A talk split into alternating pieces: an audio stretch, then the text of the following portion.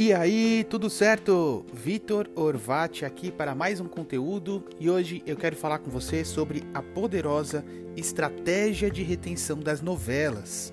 Ano após ano, as novelas continuam dominando a atenção das pessoas na televisão. E, na minha visão, isso acontece por conta de dois fatores principais. O primeiro são as histórias cativantes que são criadas para cada novela, com seus personagens bem definidos, com as suas características muito bem desenhadas para cada um, mas também por conta dos poderosos cliffhangers.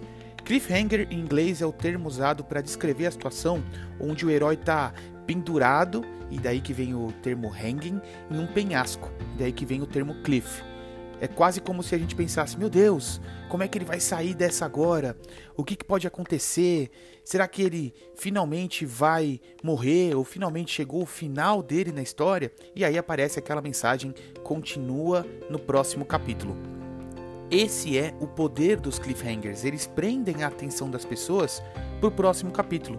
E é por conta deles que as novelas conseguem prender a atenção por meses a fio.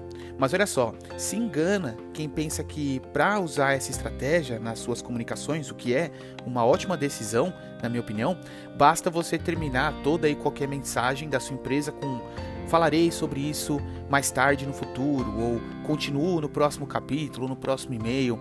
Você precisa satisfazer e estimular ao mesmo tempo. Você tem que fazer uma promessa e satisfazer essa promessa primeiro, porque senão as pessoas não vão ter estímulo para continuar ouvindo o que você tem a dizer. Elas vão olhar suas comunicações e pensar, pô, mas ele nunca termina o loop que ele abriu, ele sempre promete, vou falar a próxima vez, vou falar no futuro, fica comigo, sempre prometendo e nunca satisfazendo essa promessa, aí você perde a credibilidade com a sua audiência. Então, se for uma sequência de e-mails, você pode prometer algo no título do e-mail, entrega a resposta para essa promessa no corpo do e-mail e aí antecipa o que vai vir no próximo e-mail no final. Ou se for um vídeo no YouTube, você pode prometer algo no início do vídeo. Olha pessoal, nesse vídeo aqui eu vou falar sobre A, B C.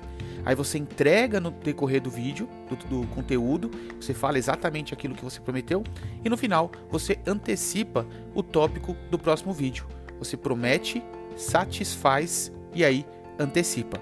Seguindo essa ordem, você vai conseguir prender a atenção das pessoas por mais tempo, ao mesmo tempo em que você faz com que elas vejam valor em te ouvir. Espero que você tenha gostado desse conteúdo e eu te vejo na próxima oportunidade. Até mais!